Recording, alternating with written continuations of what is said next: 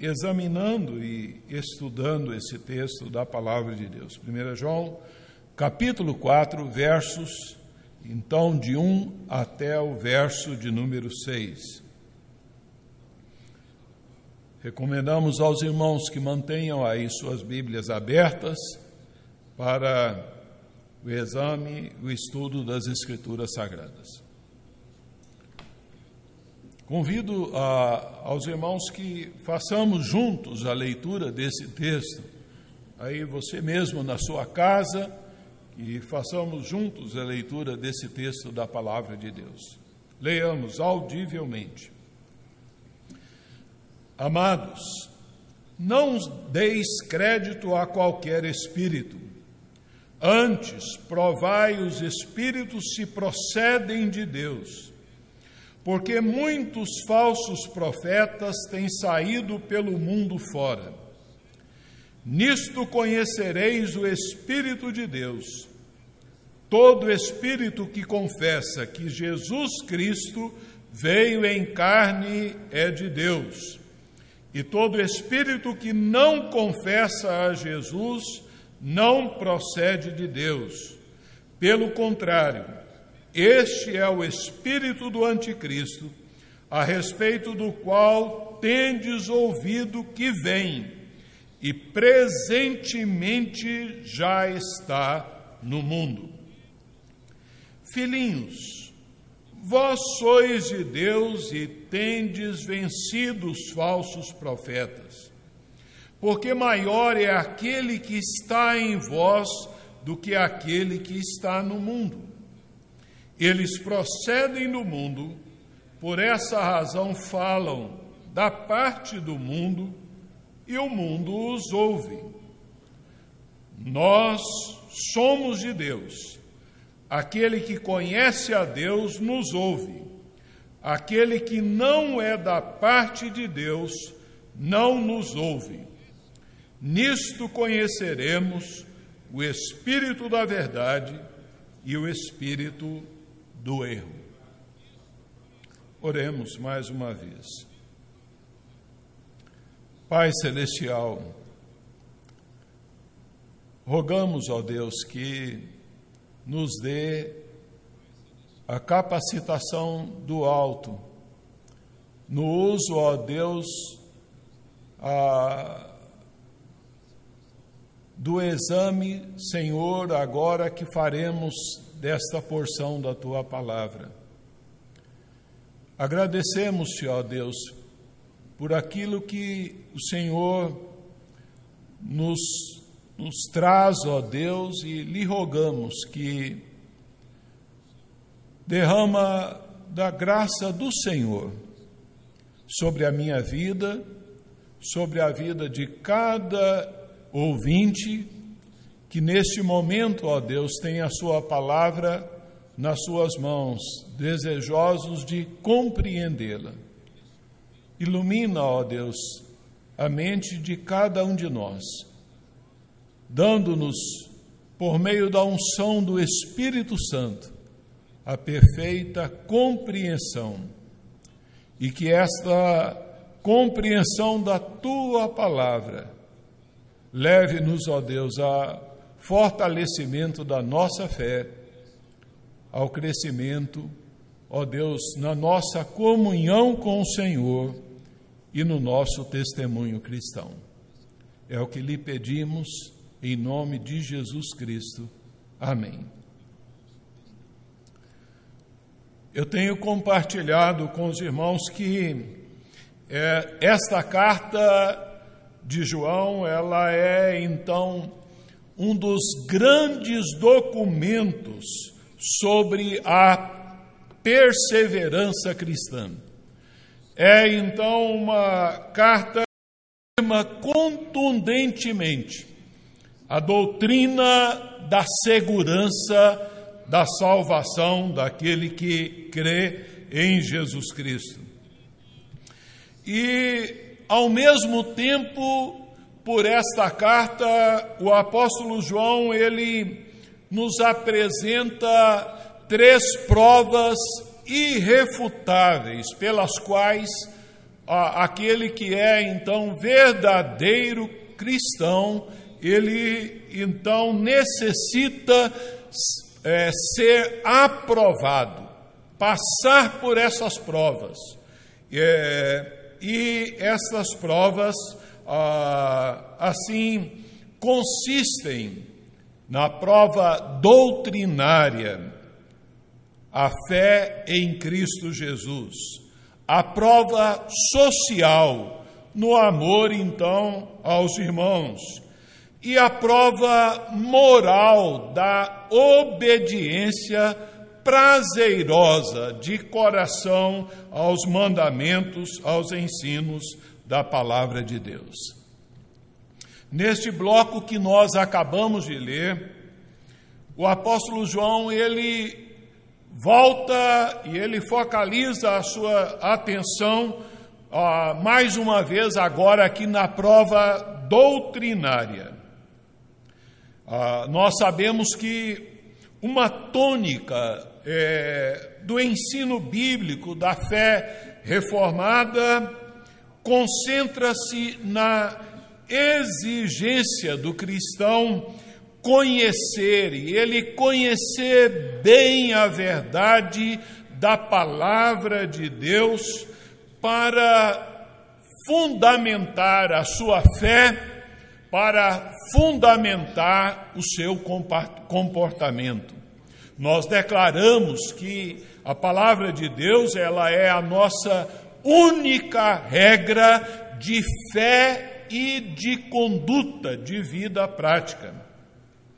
Mas a, ao entendimento que há necessidade de conhecer e conhecer bem a palavra de Deus, também nesta linhagem é, de entendimento reformado, a, para que nós nos capacitemos é, para separarmos é, o ensino é, verdadeiro dos ensinos que são falsos, filtrando assim várias influências enganosas dos nossos dias e, ao mesmo tempo, estar desfrutando de uma saborosa, preciosa comunhão com o nosso Deus. Nós cantamos então essa a verdade reformada. Nós cantamos em hinos como este que acabamos de louvar ao Senhor, a certeza do crente. Eu sei em quem eu tenho crido ou em hinos como o de número 93 do Inário Novo Cântico, firmeza da fé. Somente ponho a minha fé na graça excelsa de Jesus. Sim, é, é esta é uma convicção que é, a, de que a nossa fé ela está alicerçada ah, nos documentos que constituem a palavra de Deus. Nos dias de João havia muitos falsos mestres espalhando heresias pelas igrejas.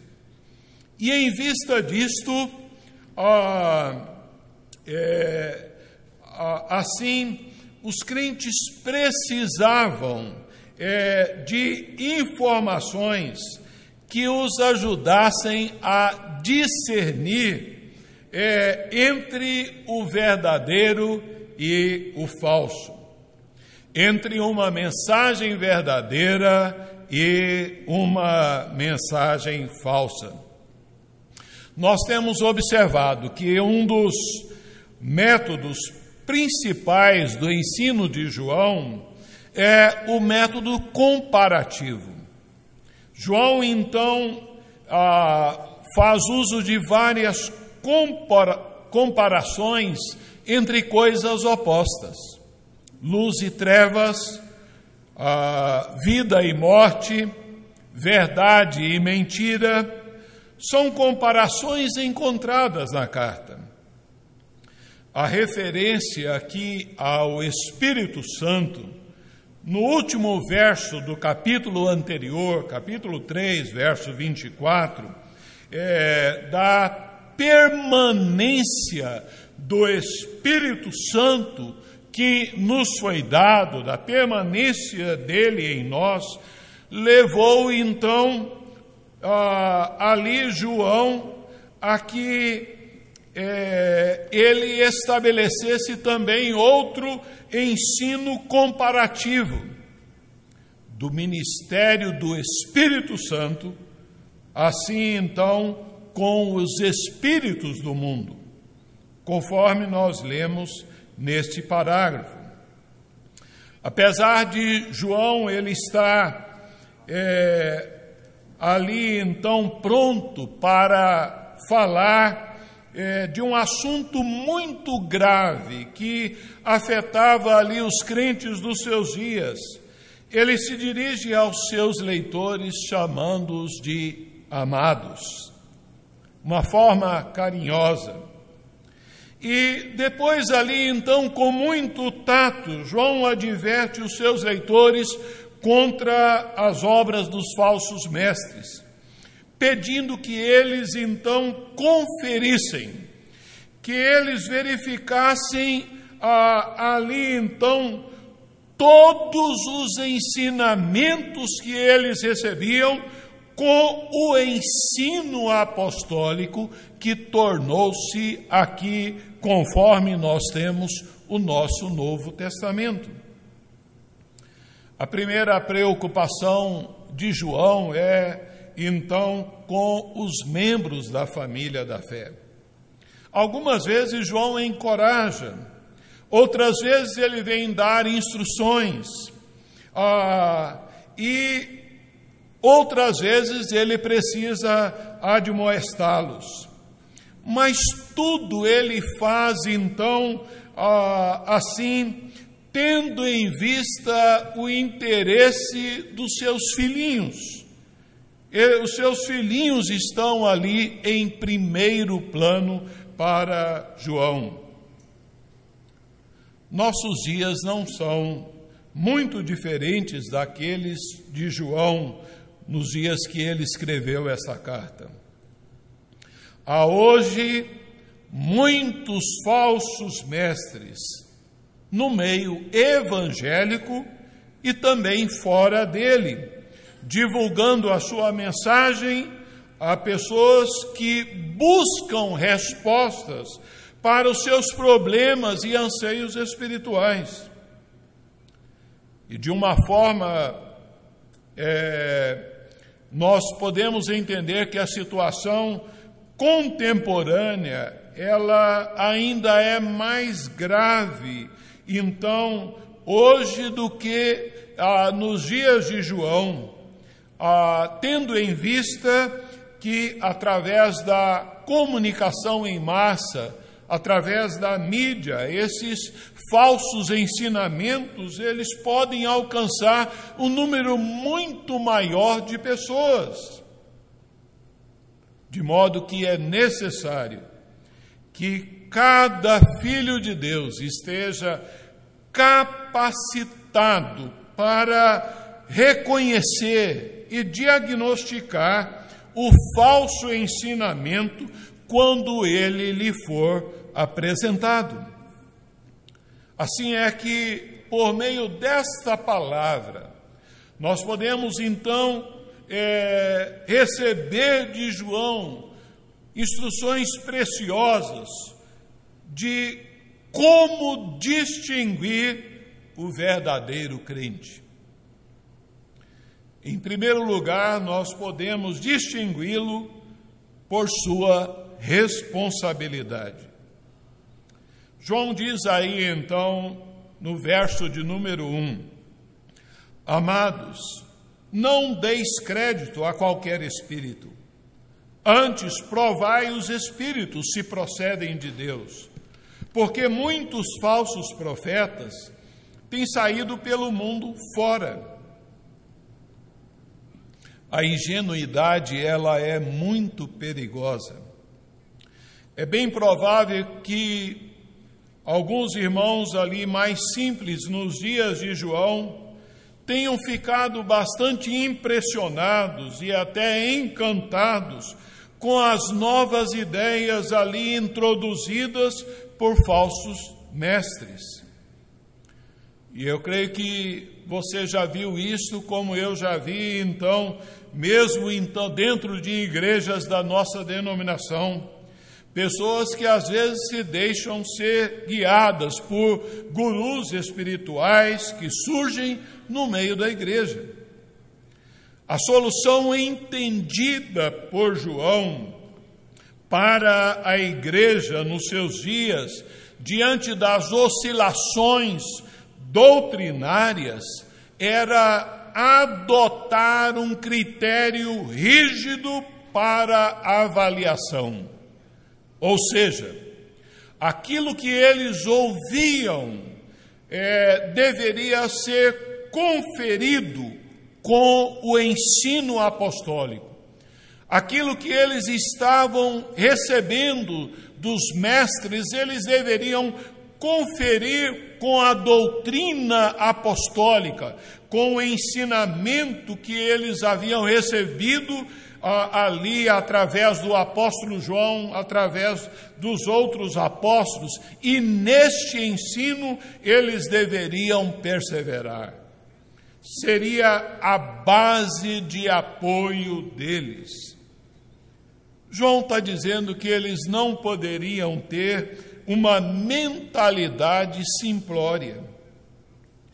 Nós sabemos que nos dias do Antigo Testamento, a prova de fogo do falso profeta era o cumprimento da sua profecia.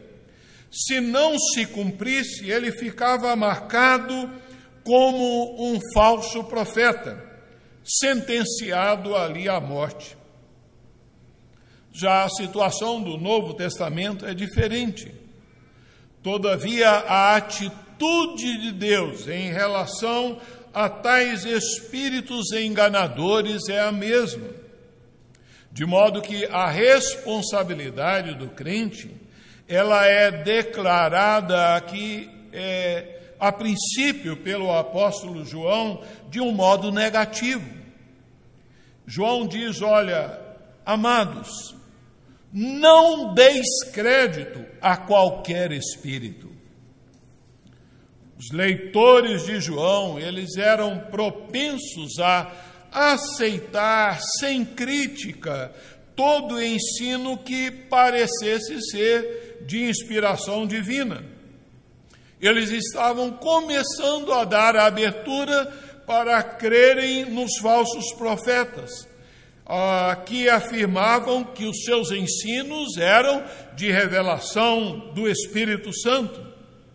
Diante desse contexto, João considera muito proveitosa uma postura cautelosa, uma postura retrativa, pisar ali no freio. É, conforme nós vemos João também no capítulo 3, verso 7, onde ele recomenda de modo negativo: Não vos deixeis enganar por ninguém. No capítulo 2, verso 26, ah, também então, ah, isto ele diz: Olha, isto que vos acabo de escrever é acerca dos que vos procuram enganar. Aqui João está ele advertindo e exigindo que os seus filhinhos não deem crédito a qualquer espírito. Uma tradução mais literal seria: deixem de acreditar em todo espírito sinal de alerta. Não acreditem em todos que dizem ser mensageiros de Deus. A palavra espírito aqui, ah, nesse texto, ela é entendida significando o ensinamento pronunciado pelos lábios ali dos falsos mestres. era o conteúdo, era a palavra entregue, era a palavra pregada, pronunciada. O reverendo Hernandes, ele esclarece bem o que estava acontecendo. Os falsos mestres, eles estavam tentando fazer uma combinação ali da filosofia grega com o cristianismo. A proposta deles era um concubinato espúrio entre o conhecimento esotérico do gnosticismo com a fé cristã. Um sincretismo. E a, nessa direção nós precisamos atentar que a, a heresia, ela a, nem sempre vem batendo de frente, uma, como uma negação ostensiva e integral à verdade. De modo então sagaz, ela vem propondo ali uma parceria, ah, ela vem com uma linguagem ecumênica, é, do tipo: nós somos quase iguais, pensamos quase da mesma forma, e ela está então fazendo sempre uma proposta de sentar na mesa para dialogar. Em qualquer época, existem pessoas que acreditam em tudo que tenham aparência de religião. Essa espécie de comportamento contradiz a exortação de João. Tudo indica, então, claramente que alguns estavam acreditando, acolhendo, então, como se fossem verdades, os ensinos do gnosticismo a, é, através dos falsos mestres.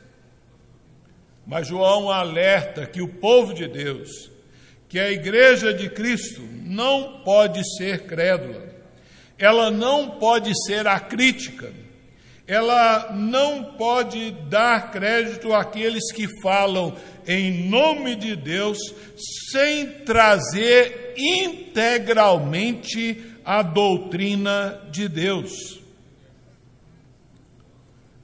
João, percebendo assim a simplicidade com que vários dos seus leitores estavam acolhendo qualquer ensino religioso sem uma avaliação crítica, primeiro ele recomenda: não deis crédito.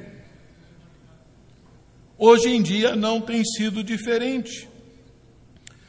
Muitos se deixam levar ali pelo doce canto das sereias, acreditando em tudo uh, o que houve em termos de fé e religião, mesmo no meio evangélico. Por essa negativa, João ele está dizendo cautela. Tenham cuidado com o que vocês estão ouvindo. João pede ah, ali claramente: parem de acreditar neles. Aqui então há um elogio ao ceticismo, de modo que a, a responsabilidade do crente se evidencia nesta cautela. Mas, por outro lado, ela é a, evidenciada de forma positiva. Se antes ele diz não deis crédito a qualquer espírito, ele agora diz: olha, antes provai os espíritos, se procedem de Deus. Porque muitos falsos profetas têm saído pelo mundo afora. O Filho de Deus deve provar os espíritos. Simon Kistemacher afirma que João quer que percebam que há duas esferas espirituais nesse mundo. Uma é do domínio do Espírito Santo, a outra é do domínio do diabo. O Espírito Santo ele habita na vida dos filhos de Deus. Mas o espírito do diabo, ele vive nos falsos profetas que falam em seu nome. A palavra provar, conforme é, é então mencionada aqui pelo apóstolo João, significa testar, significa examinar. É dever do cristão medir a doutrina é, ensinada com aquilo que a palavra de Deus nos traz. A palavra, então, usada aqui no grego por João é a palavra provai. Significa submeter a um teste para comprovar a genuinidade. Era uma palavra usada para descrever um teste de fogo que faziam para comprovar se uma moeda ela era falsa ou verdadeira. Provar é então aqui o trabalho de um metalúrgico, como o nosso irmão presbítero Paulo de Carvalho, para examinar o material, para avaliar a prova de fogo. Testar a mensagem ouvida com o ensino apostólico, para saber é, qual o espírito que está por detrás dela. Provai os espíritos. A expectativa implícita aqui é que o mestre, o ensinador e o conteúdo do seu ensino passem por um teste, por uma prova. Todavia, se não conseguir a aprovação, ele e a sua mensagem devem ser rejeitados. Aceitar cegamente o pregador e a sua pregação é coisa que não se faz de João. Não é pecado duvidar de algumas coisas, meus amados irmãos. Ao contrário, duvidar de algumas coisas é tão necessário quanto a fé cristã. E isto para o bem das nossas almas e para a saúde da igreja. Alguém disse o seguinte: que aquele que crê em tudo está longe de Deus tanto quanto aquele que não crê em nada. A fé verdadeira examina o seu objeto antes de depositar confiança nele. Assim, João diz aos seus leitores: examinem, provem, testem, confiram com a doutrina apostólica. João dá uma ordem que deve ser seguida e ele oferece a justificativa. Sua ordem tem uma razão de ser. Ela não vem no vácuo. João diz: olha, porque muitos falsos mestres, ah, falsos profetas têm saído ali então pelo mundo afora. E ele diz então que os crentes precisam provar os espíritos para saber se eles de fato procedem de Deus. A razão, a necessidade de provar é quem ensina e o que ele ensina é, se de fato confere com aquilo que foi dado e entregue pelos apóstolos. É que muitos falsos mestres estão agindo para desfazer e para anular o testemunho dos verdadeiros mestres e pregadores do Evangelho. Foi assim então nos dias do apóstolo Paulo. Ao escrever aos cristãos da Galácia, ele afirma então que alguns cristãos, vocês estão passando para outro evangelho. E ele diz: Olha, mesmo que um anjo do céu desça e traga outro evangelho além do que vos tenho entregado, que seja anátema. A Timóteo, Paulo diz que muitos apostatarão da fé por obedecerem a ensinos uh, de espíritos enganadores. Foi então a necessidade que Judas sentiu para mudar a direção é, do propósito da entrega da sua carta. Quando então ele exorta, passou a exortar aos irmãos a batalhar pela fé que uma vez foi entregue aos santos.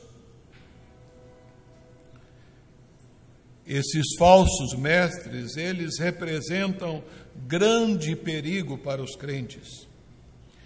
John Stott, ele diz que por trás de cada profeta está o Espírito, e por trás de cada Espírito está Deus ou o diabo. Antes de podermos confiar em qualquer, qualquer Espírito, precisamos prová-los se eles procedem de Deus.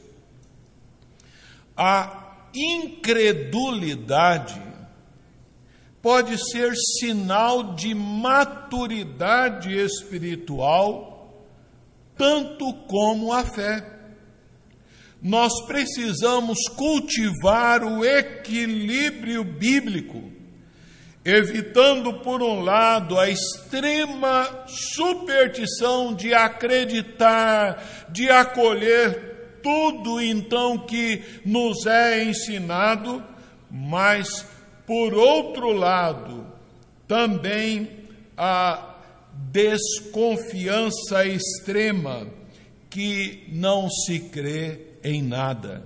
Nós precisamos deste equilíbrio. As reivindicações pretensiosas de alguns falsos mestres a respeito de si próprios da sua espiritualidade, dos seus ensinos. Ah, em muitos grupos religiosos, nos nossos dias, chegam a surpreender-nos assustadoramente. Werner de Boer, ele está correto quando diz que a expressão aqui de João, muitos ah, é, espíritos têm saído então ah, é, no mundo afora, esse tem saído remete ao fato de que é, os falsos mestres eles ah, destacavam enfaticamente o seu envio e os impelia a atuar mundo afora. O aspecto sedutor desses homens era o fato de que eles se apresentavam com essa consciência e credencial de envio de fiéis a, e ali então de estarem como missionários, e, a, demandando então a, dos ouvintes ali a, a crença e o acolhimento ali aos seus ensinos. Os falsos mestres fizeram do mundo dos seus dias as suas salas de aula e desejavam conquistar ali então a audiência de muitos cristãos. Nós temos visto muito essa postura de comportamento transbordar em nossos dias através de muitos pregadores evangélicos que impõem muitas vezes um medo terrível aos seus seguidores, que acabam acolhendo então ensinos absurdos, como se fossem verdades divinas. Em vez de termos uma atitude simplista, os crentes devem ter uma atitude crítica, respeitosa com as manifestações alegadamente provenientes de Deus. Satanás, ele tem a grande habilidade de imitar ele imita o fenômeno da iluminação divina, inspirando é, profetas e mestres, seus profetas e mestres falsos, com o objetivo de espalhar o erro religioso e afastar as pessoas da verdade do Evangelho. Nesse sentido, espíritos demoníacos inspiravam os falsos mestres nos dias de João, como também em nossos dias, dando-lhes estímulos, coragem e capacidade de comunicação.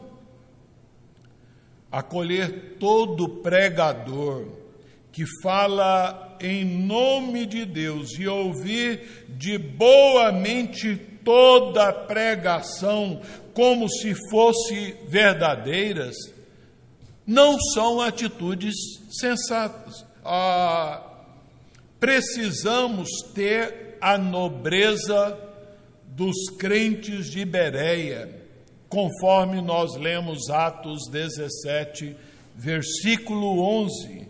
Esse é um grande texto para todo crente saber muito bem.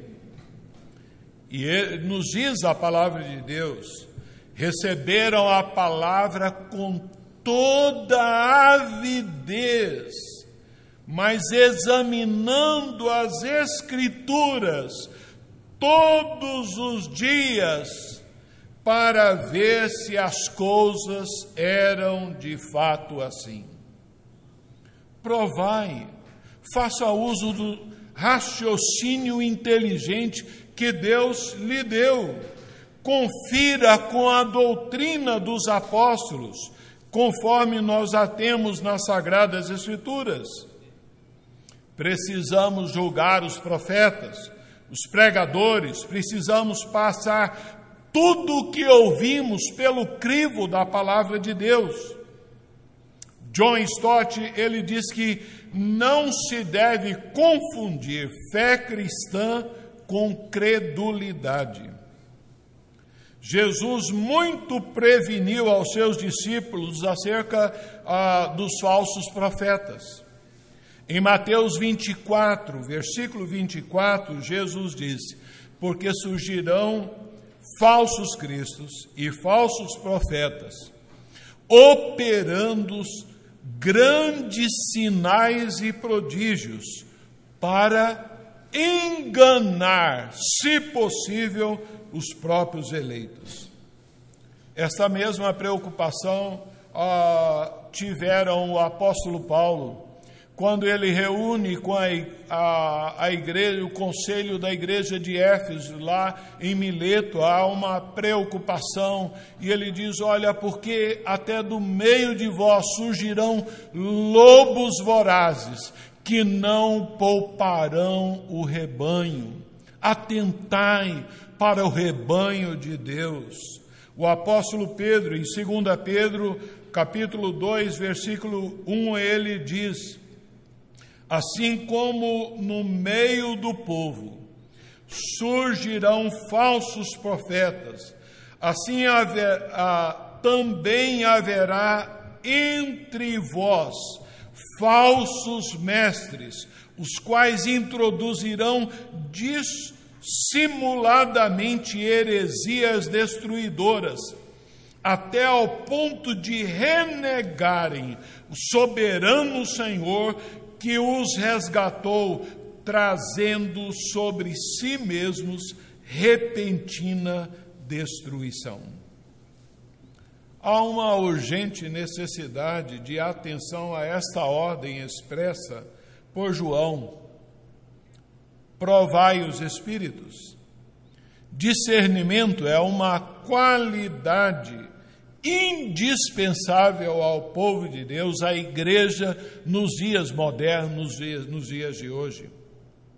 É muito assustador ah, constatar o fato de que o desconhecimento bíblico no meio de pessoas que se dizem evangélicos, ele, ele é muito grande e resulta ah, na perigosa tolerância e acolhimento de falsas doutrinas.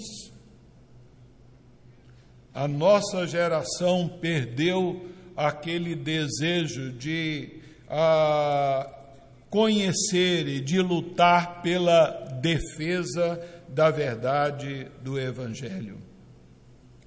Mas como distinguir então o verdadeiro crente? Nós o distinguimos pela sua responsabilidade, pela cautela, conforme João diz: não deis crédito a qualquer espírito. Ele distingue-se por ele provar e conferir.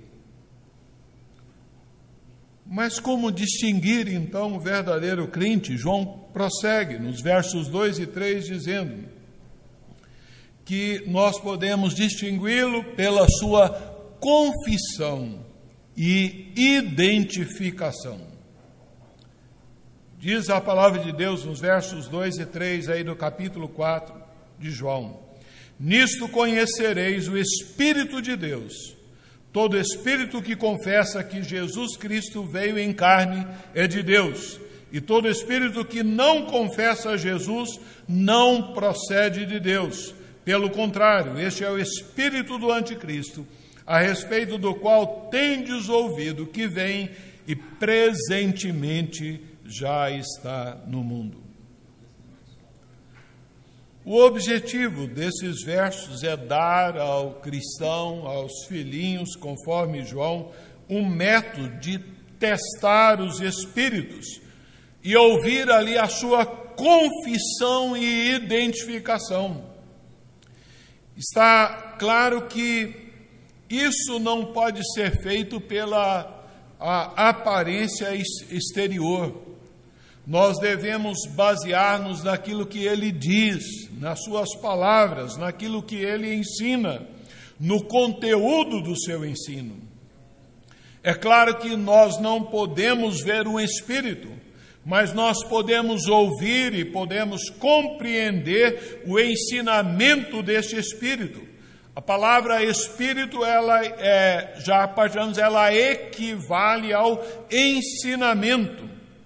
João diz: olha, nisto reconheceis o Espírito que procede de Deus. João indica que o conteúdo do ensino é a prova decisiva. Novamente, João contrasta aqui o verdadeiro e o falso. O verdadeiro mestre pregador reconhece que Jesus ele veio em carne. Ele reconhece então a encarnação do Verbo eterno de Deus. Mas reconhecer não significa simplesmente declarar tal coisa. Os demônios, eles reconhecem a divindade de Cristo. Durante o seu ministério terreno, por várias vezes eles reconheceram e, e, a, e declararam isso. Em Marcos 1, 24, eles disseram a Jesus: Bem sei que és o Santo de Deus. Em Marcos capítulo 3, verso 11, os espíritos imundos, quando viram a Jesus, prostraram e exclamaram: Tu és o Filho de Deus.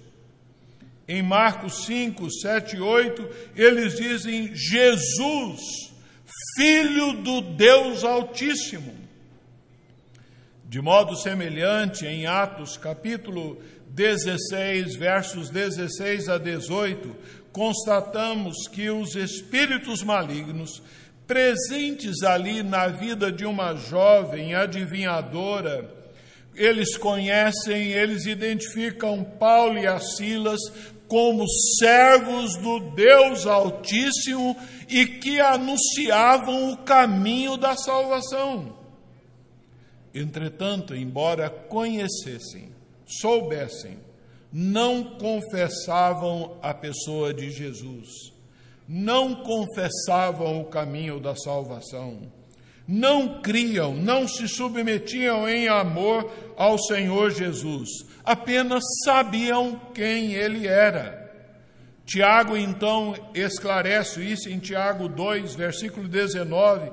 Ele diz que até os demônios creem e tremem, mas eles não obedecem. E João diz: Nisto ah, conheceis o Espírito de Deus. Confessar não é o simples reconhecimento de quem Jesus é, é uma confissão em sujeição a Ele, com o propósito de exaltá-lo, de glorificá-lo, de lhe render graças. Confessar aqui é muito mais do que um simples depoimento formal ou conhecimento intelectual em relação à pessoa e majestade do Senhor Jesus. A expressão grega aqui, confessar, tem o sentido de um compromisso de lealdade absoluta ao Senhor e implica em testemunhar com palavras e atitudes o amor, a fé que o cristão sincero dedica-se publicamente ao Senhor Jesus. Confessar é um testemunho voluntário e prazeroso, partindo de um coração cheio de fé, que crê na divindade de Jesus Cristo e, e que há uma rendição obediente então da sua vida ao Senhor Jesus. Era esta a chamada do Senhor Jesus quando ele disse: Todo aquele que me confessar diante dos homens, também eu o confessarei diante do meu Pai que está nos céus. Todo aquele que se identificar com Ele. João faz acertadamente uma distinção entre conhecimento e confissão.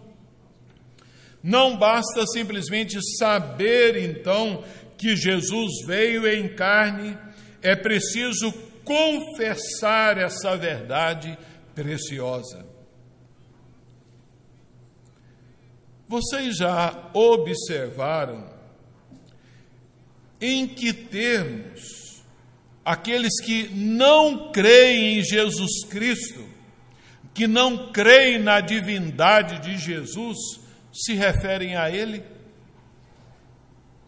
Eles utilizam de expressões quanto à pessoa de Jesus, dizendo que ele é um homem bom, que Jesus ele é um excelente ah, modelo moral, que Jesus ele é o maior exemplo, que Jesus ele é o grande mestre, que Jesus ele é um espírito evoluído, que Jesus ele é o primeiro ser criado por Deus.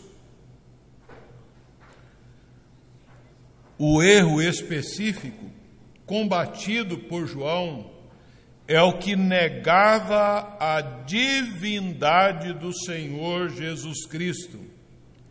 E outros mestres que negavam a sua humanidade. Negar que Jesus veio em carne equivale negar a plena encarnação de Jesus. Nos dias de João, seguidores de um homem chamado Serinto, eles então diziam que a, o Cristo havia tomado posse ali então do corpo de Jesus por ocasião do seu batismo, mas que no momento ali então da morte, do sacrifício de Jesus, ele saiu. É, e então eles afirmavam que o Cristo não veio em carne. Ah, entretanto, João está aqui cuidadosamente afirmando que Jesus veio em carne. Ele não entrou em carne, em uma outra carne, O corpo de Jesus era carne real. Além disso, então, nós podemos observar que é, Jesus ele veio em natureza humana e ainda agora, lá no céu, ele possui uma natureza humana perfeita, além da sua natureza divina, ele também tem a natureza humana. O corpo ressurreto do Senhor Jesus é uma, uma possessão permanente. Nos dias de João, os falsos mestres gnósticos, eles negavam tanto a divindade do Senhor Jesus quanto a sua humanidade. Eles negavam tanto a sua encarnação quanto a sua ressurreição. Eles negavam tanto o seu nascimento virginal quanto a sua morte expiatória, substitutiva por mim e por você. Você vê isso hoje também? A cristologia deles procedia do anticristo. Embora o anticristo seja um personagem que aparecerá no futuro, seu espírito já opera no mundo. Os falsos profetas e falsos mestres são instrumentos de sua comunicação. Eles possuem o espírito do anticristo. Esse espírito do anticristo já estava operando nos dias de João, como opera hoje. E é, ele terá o seu auge, a, o auge da sua atividade, quando a, a pessoa do anticristo ele entrar em cena. Agora o seu trabalho está sendo realizado por pessoas, pessoas então falsos mestres, alguns até então que se identificam como mestres cristãos. São os falsos profetas e mestres que são instrumentos da comunicação ah, do espírito do erro. São associados espirituais ao anticristo. Esses falsos mestres, por conseguinte, eles eram mentirosos. João, aí no capítulo 2, verso 22, ele diz: Quem é mentiroso? Senão aquele que nega que Jesus é o Cristo. Esse é o anticristo que nega o Pai e o Filho. Por trás de cada profeta está uh, um espírito. Por trás de cada espírito está Deus ou o diabo. Antes de podermos confiar em qualquer espírito, nós precisamos prová-lo se ele procede de Deus. O que importa é a sua origem. Os verdadeiros profetas são instrumentos de comunicação, de pregação ah, ali do Espírito Santo de Deus. O reverendo Augusto Nicodemos, ele esclarecendo quanto à pessoa do anticristo, ele diz: o anticristo é uma figura escatológica, sombria, que virá no fim dos tempos, cuja característica principal é a guerra contra o povo de Deus e o desejo de ocupar o lugar de Deus. Diz mais reverendo Augusto Nicodemos sobre a pessoa do anticristo. Ele diz: "Ele virá no poder de Satanás, trazendo sinais e prodígios, disseminando o erro, sendo finalmente destruído pelo Senhor. Esse grande anticristo tem o seu caminho preparado e o seu surgimento facilitado por outros anticristos menores. O espírito do erro que opera e dispõe a mente das pessoas para ele. Queridos, qualquer espírito que nega que Jesus é o Cristo, e qualquer espírito que nega que Jesus veio em carne, não é de Deus. A afirmação que Jesus veio em carne, ela é preciosa para mim e para você. Esta afirmação significa a sua morte por nós pois só com a sua carne ele poderia morrer por nós para pagar os nossos pecados. O apóstolo João está afirmando que a doutrina cristã fundamental que jamais pode ser negociada é a da pessoa divino-humana, eterna de Jesus Cristo, o Filho de Deus.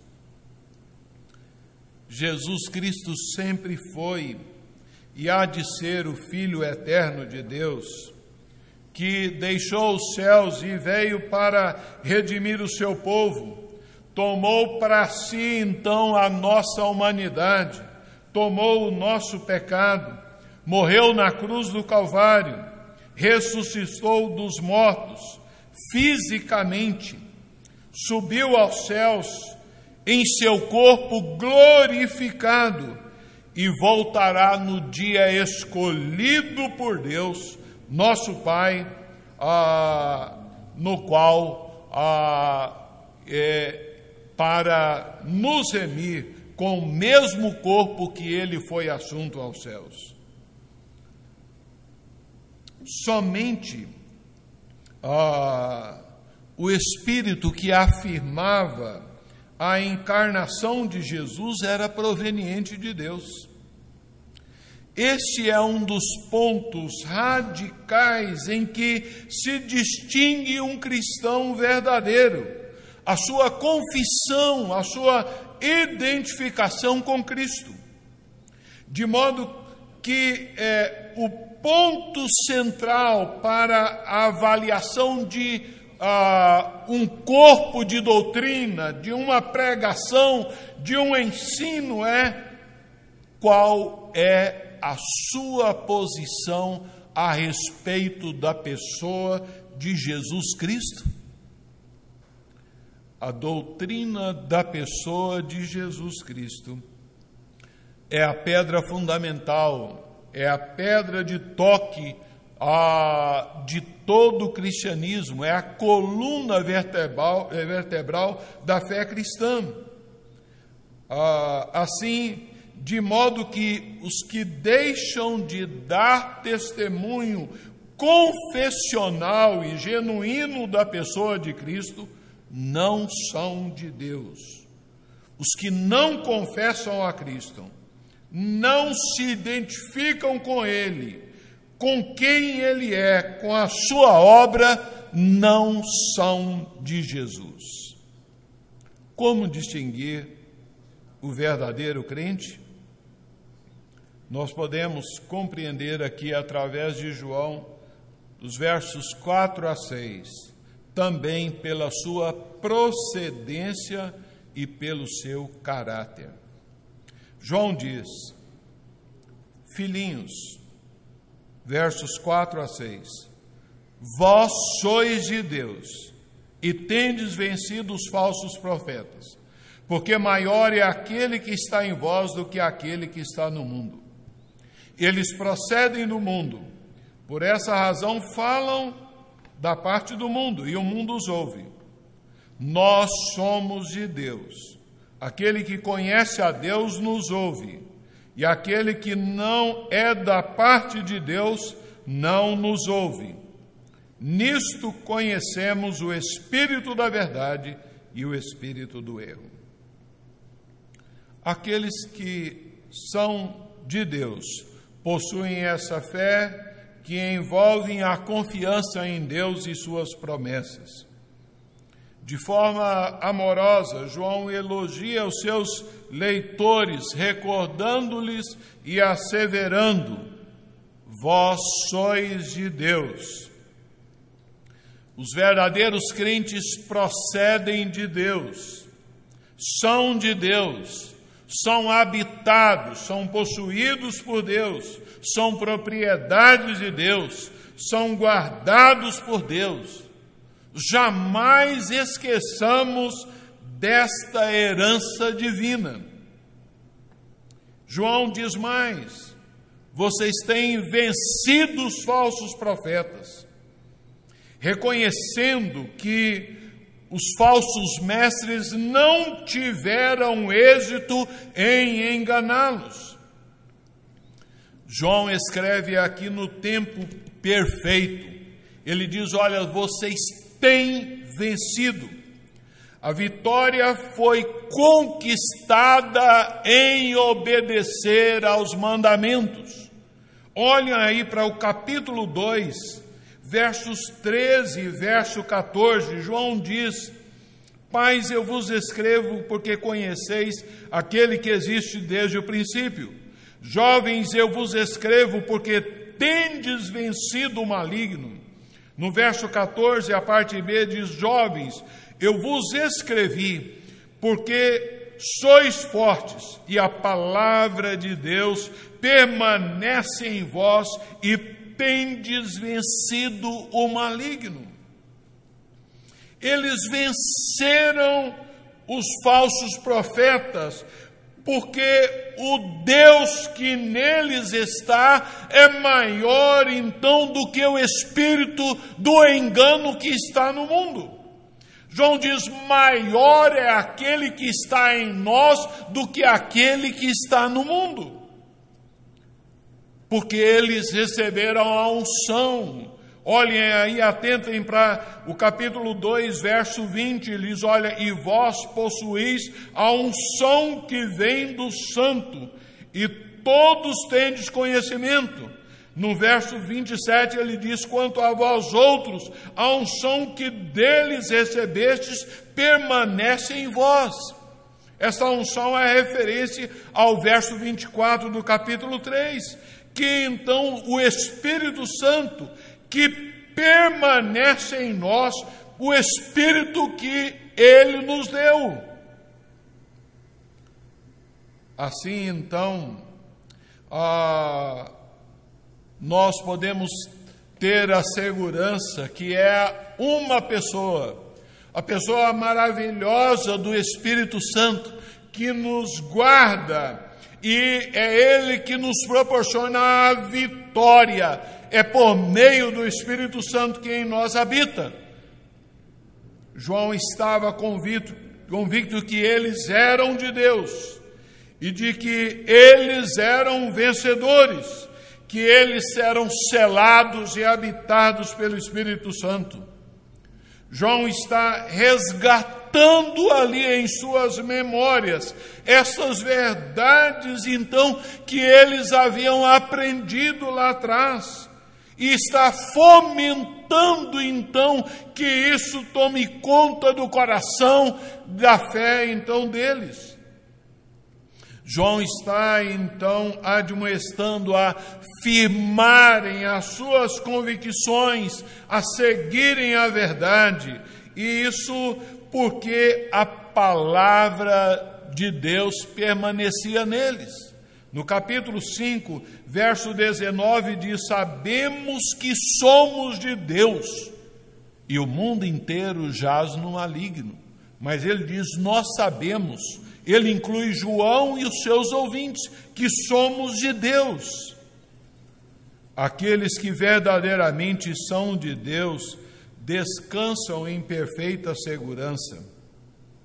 Esses então ah, é, se firmam e buscam ali então a maturidade, é, a maturidade no ensino apostólico, a maturidade na palavra de Deus, para que, como diz Paulo aos Efésios, não sejam ali então como meninos agitados, levados de um lado para outro por qualquer vento de doutrina, pela artimanha dos homens, pela astúcia com que induzem ao erro.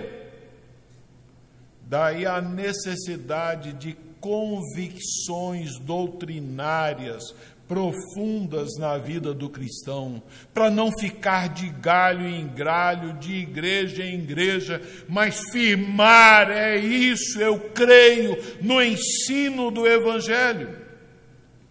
Como cristãos, nós somos chamados a ter convicções. Esta é então uma obrigação. Devemos estar convictos de doutrinas básicas da fé cristã. Nós devemos estar convictos sobre aquilo que a Bíblia diz. Estas são essas convicções são produzidas em nós à medida que ouvimos a palavra de Deus e elas são testificadas pelo Espírito Santo que habita em nós. Em 2 Timóteo 3, de 14 a 17, Paulo encoraja Timóteo e a nós também para que as nossas convicções sejam baseadas na palavra de Deus. Paulo diz a Timóteo: Timóteo, tu, é, porém, permanece naquilo que aprendeste, sabendo de quem o aprendeste, de Paulo e demais apóstolos, e que foste inteirado, que desde a infância através de Lloyd e Eunice, sabes as sagradas letras que podem tornar-te sábio para a salvação pela fé em Cristo Jesus.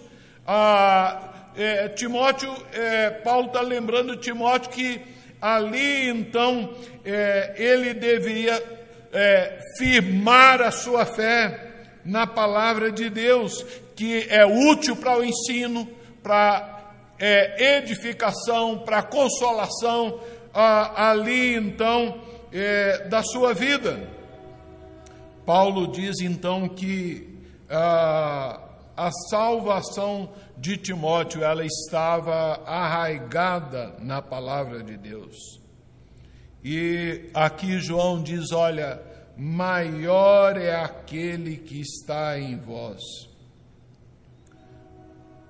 o Deus vivo, infinitamente maior do que o inimigo. Ele não apenas está com os crentes, mas ele também está neles, ele habita neles, ele permanece em nós.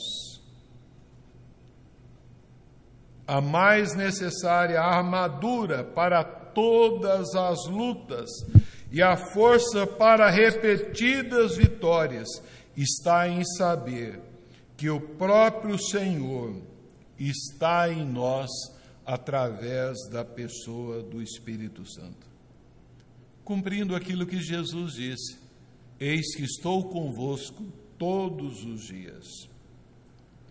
João, nesses versos 5 e 6 aí finais, ah, ele então é, vem a voltar o seu foco para aqueles que ouvem, os verdadeiros filhos de Deus, eles ouvem então a voz de Deus. Nos dias de João, os falsos profetas, eles eram ouvidos por aqueles que não pertenciam a Deus, mas ao mundo. Olhem bem aí o verso Verso 5 diz assim: Olha, eles procedem do mundo, os falsos profetas procedem do mundo, por essa razão eles falam da parte do mundo e o mundo os ouve. Os falsos profetas são do mundo, falam da parte do mundo e o mundo os ouve.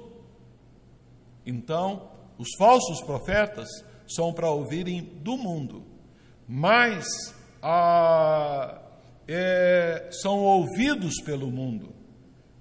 Esses extraem do mundo as suas convicções, seus sentimentos, suas opiniões.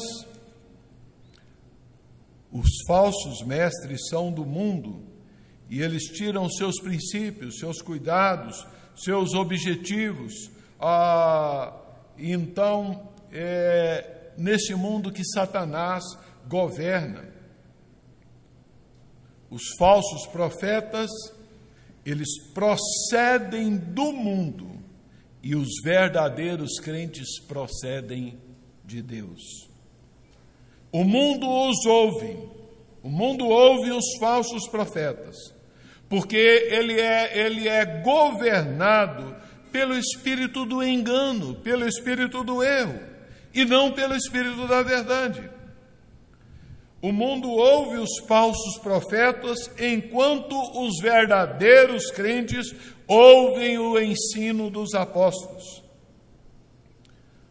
João, aqui, quando ele afirma no verso de número 6, ele muda aqui dos falsos profetas, ele diz para os seus filhinhos: Nós somos de Deus. Aquele que conhece a Deus nos ouve. Esse nós aqui, João está fazendo uso da autoridade apostólica.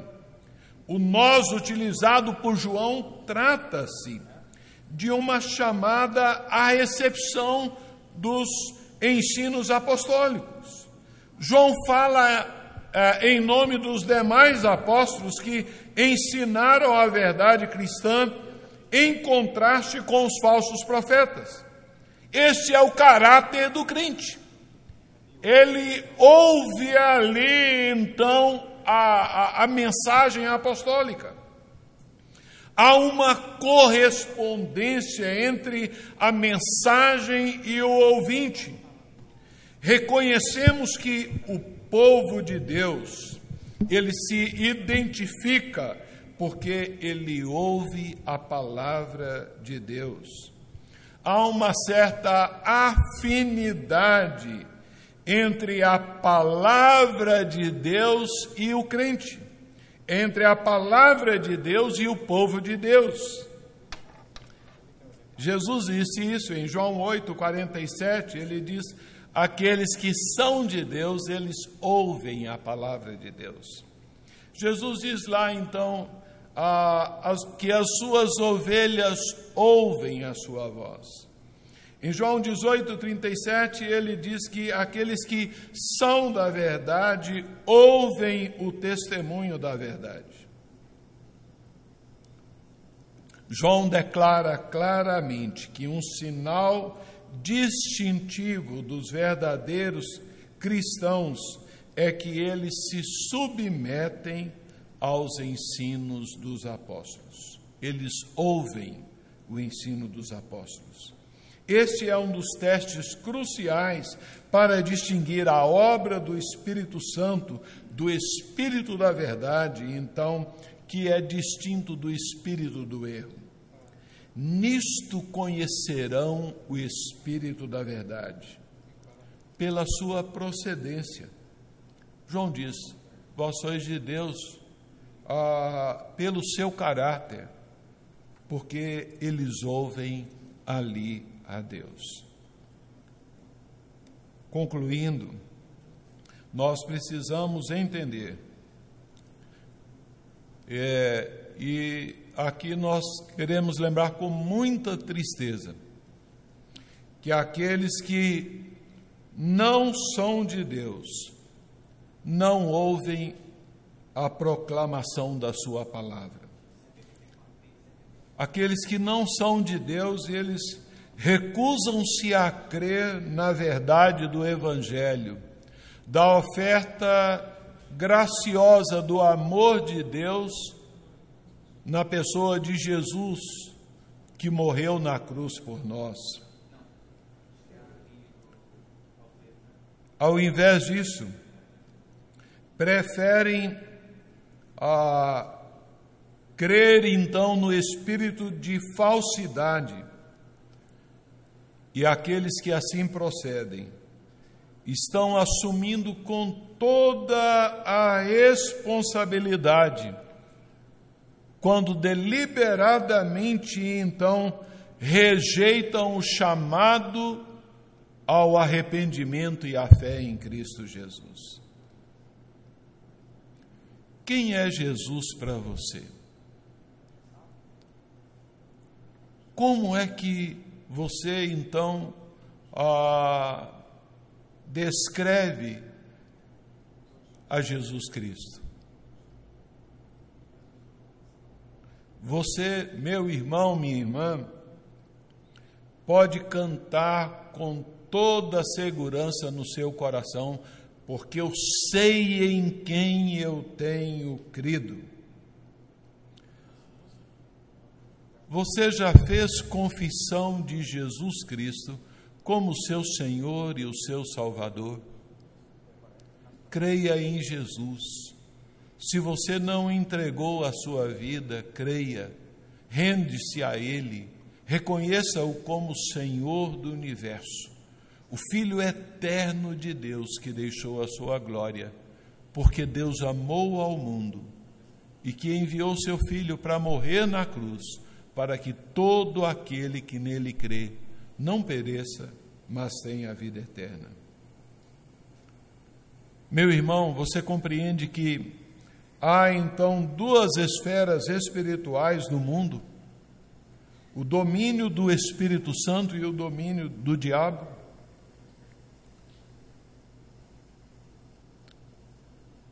Você reconhece que Jesus ele é perfeito Deus e perfeito homem?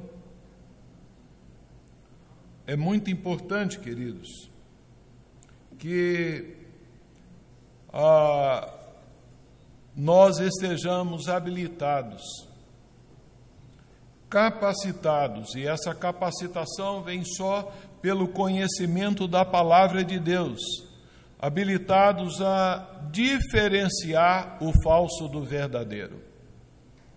Dentre os contrastes que João faz entre luz e trevas, mentira e verdade, vida e morte, João aqui ele insera, insere também aqui o contraste entre o espírito da verdade, que é então a iluminação, a direção do Espírito Santo e o espírito do erro, conduzido e alimentado por heresias e ensinos falsos pelos, pelos demônios.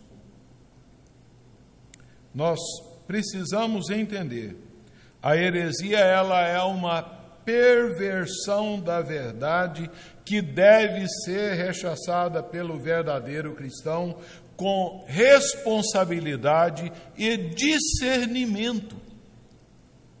É necessário nos dias de hoje que nós atentemos à ordem de João: não deis crédito a qualquer espírito, a qualquer então pregação. Antes provai, confira, serão, seja um bereano no exame das Escrituras Sagradas. Nós precisamos entender que ninguém é salvo, ninguém é salvo negando a encarnação de Jesus, que Jesus veio em carne. E ninguém é salvo negando a sua divindade. Ninguém é salvo negando a, a perfeita uma, divindade e a perfeita humanidade de Jesus Cristo. É por isso que João diz que ah, nós precisamos ah, estabelecer a nossa fé nesse tripé, sendo aprovados nas provas doutrinária, a prova então ah, da fé em Jesus, a prova é, social do amor aos irmãos e a prova moral da obediência aos seus mandamentos. Que Deus nos abençoe para que nós possamos distinguir assim o verdadeiro crente por sua responsabilidade negativa e positiva, por sua confissão e identificação por sua procedência de Deus e pelo seu caráter, ouvindo a voz de Deus. Que Deus assim nos abençoe. Vamos curvar nossas cabeças e orarmos ao Senhor. Querido Pai Celestial, nós queremos te bendizer, ó Deus, porque tu nos destes essa revelação ímpar, que é a palavra do Senhor. Essa revelação que por si só ela é poderosa, há poder nessas palavras, porque são palavras do Senhor. A Bíblia é a tua palavra. Mas além da tua palavra, ó Deus, o Espírito Santo, ele age no coração dos homens e nos corações dos teus filhos de forma singular, levando-os a ouvirem com a receptividade, acolhendo assim os ensinos que estão contidos nessa palavra. Louvamos-te pela grandeza da pessoa do Senhor Jesus Rei eterno, Deus forte, o príncipe da paz, o nosso Salvador. Louvamos-te pelo grande amor e disposição voluntária com que ele entregou-se para que morresse na cruz do Calvário para pagar o nosso pecado. Ó oh Deus, e lhe agradecemos porque o Espírito Santo veio fazer morada definitiva na nossa vida. E ele nos guia, nos guarda e nos conduz em vitória. Rogamos que o Senhor abençoe para que os nossos irmãos, que cada um de nós, ó Deus, estejamos hoje também a desfrutar, ó Deus, interiormente dessas convicções lembradas por João. Vós sois de Deus. E a desfrutar, ó Deus, e da, também da verdade pronunciada por João, tendes vencido o maligno porque maior é aquele que está em vós. Grande é o Espírito Santo, que habita em nós e que nos conduz à verdade. Assim nós oramos, agradecidos em nome de Jesus. Amém.